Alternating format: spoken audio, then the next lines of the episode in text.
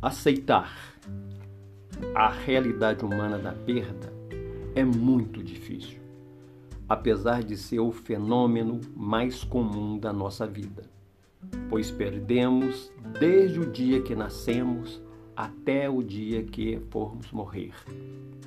E é também o mais universal, pois todos perdem.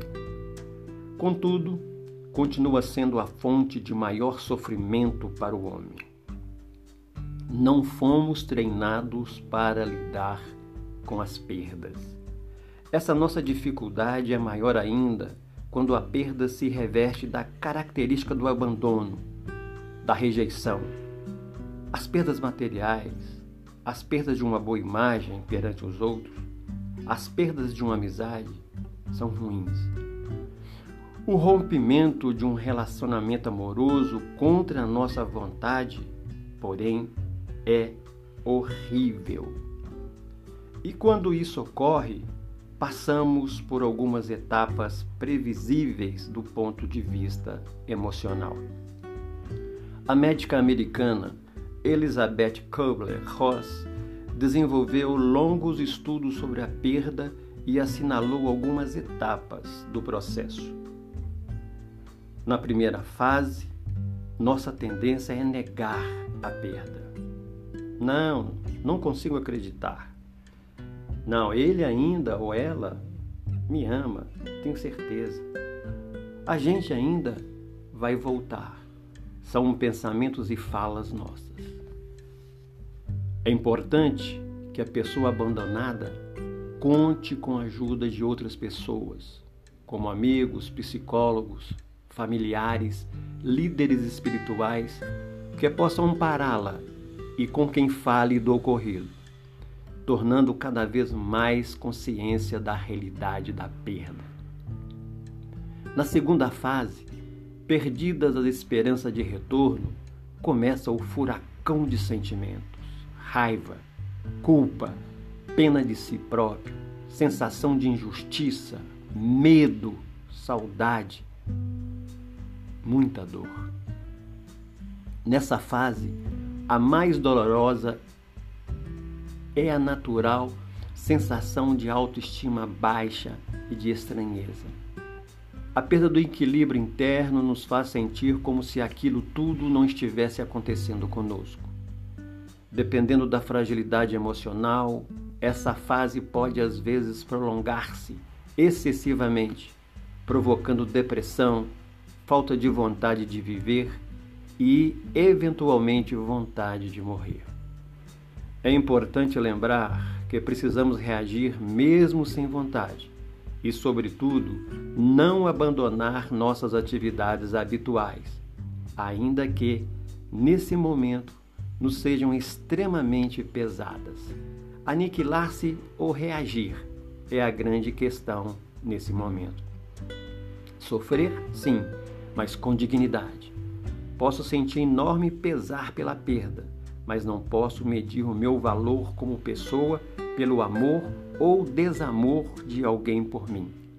Nessa fase, é bom lembrar nossas qualidades, nossas realizações, nosso valor para não nos definirmos pelo outro. A fase seguinte caracteriza-se pelo vazio e pela tristeza.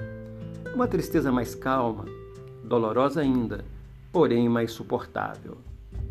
Devemos começar a elaborar o ocorrido assumindo sem culpa nossa responsabilidade, caminhando para a superação da perda e o início da reconstrução interior.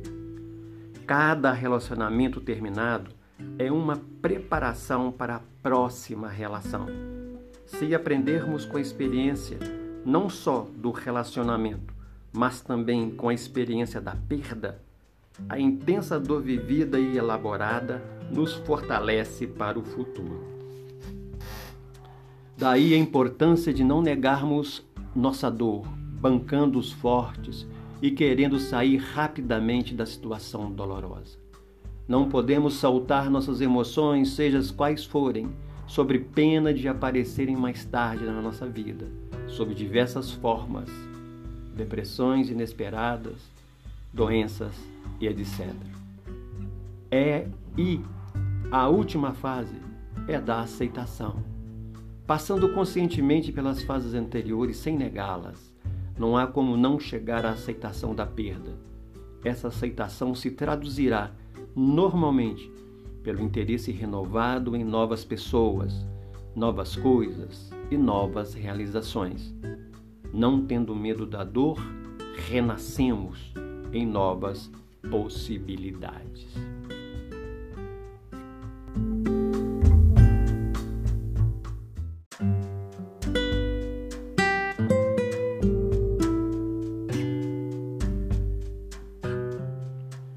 Aceitar a realidade humana da perda é muito apesar de ser o fenômeno mais comum da nossa vida, pois perdemos desde o dia que nascemos até o dia que formos morrer.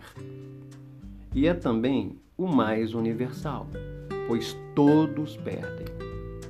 Contudo, continua sendo a fonte de maior sofrimento para o homem não fomos treinados para lidar com as perdas. Essa nossa dificuldade é maior ainda quando a perda se reveste da característica do abandono, da rejeição. As perdas materiais, as perdas de uma boa imagem perante os outros, as perdas de uma amizade são ruins. O rompimento de um relacionamento amoroso contra a nossa vontade, porém, é horrível. E quando isso ocorre, passamos por algumas etapas previsíveis do ponto de vista emocional.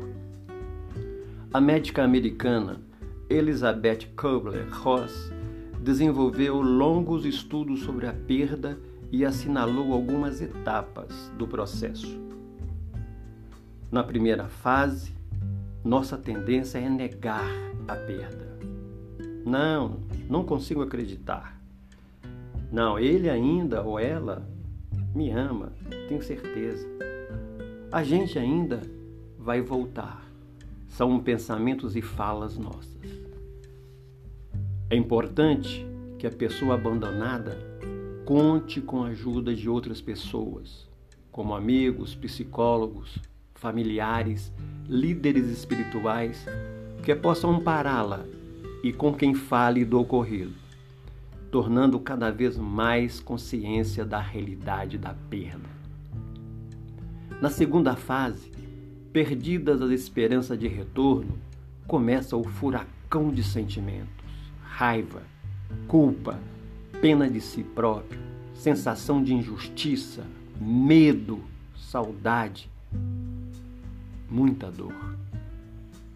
Nessa fase, a mais dolorosa é a natural sensação de autoestima baixa e de estranheza. A perda do equilíbrio interno nos faz sentir como se aquilo tudo não estivesse acontecendo conosco. Dependendo da fragilidade emocional, essa fase pode às vezes prolongar-se excessivamente, provocando depressão, falta de vontade de viver e, eventualmente, vontade de morrer. É importante lembrar que precisamos reagir mesmo sem vontade e, sobretudo, não abandonar nossas atividades habituais, ainda que, nesse momento, nos sejam extremamente pesadas. Aniquilar-se ou reagir é a grande questão nesse momento. Sofrer, sim, mas com dignidade Posso sentir enorme pesar pela perda, mas não posso medir o meu valor como pessoa pelo amor ou desamor de alguém por mim. Nessa fase, é bom lembrar nossas qualidades, nossas realizações, nosso valor para não nos definirmos pelo outro. A fase seguinte caracteriza-se pelo vazio e pela tristeza.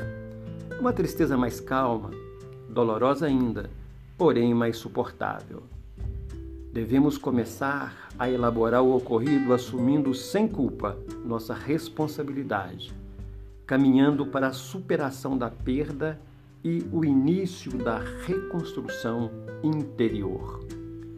Cada relacionamento terminado é uma preparação para a próxima relação.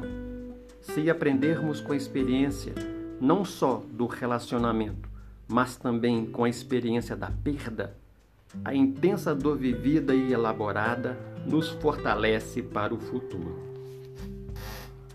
Daí a importância de não negarmos nossa dor, bancando os fortes e querendo sair rapidamente da situação dolorosa. Não podemos saltar nossas emoções, seja quais forem, sobre pena de aparecerem mais tarde na nossa vida, sob diversas formas, depressões inesperadas, doenças e etc. É e a última fase é da aceitação. Passando conscientemente pelas fases anteriores sem negá-las, não há como não chegar à aceitação da perda. Essa aceitação se traduzirá normalmente pelo interesse renovado em novas pessoas, novas coisas e novas realizações. Não tendo medo da dor, renascemos em novas possibilidades.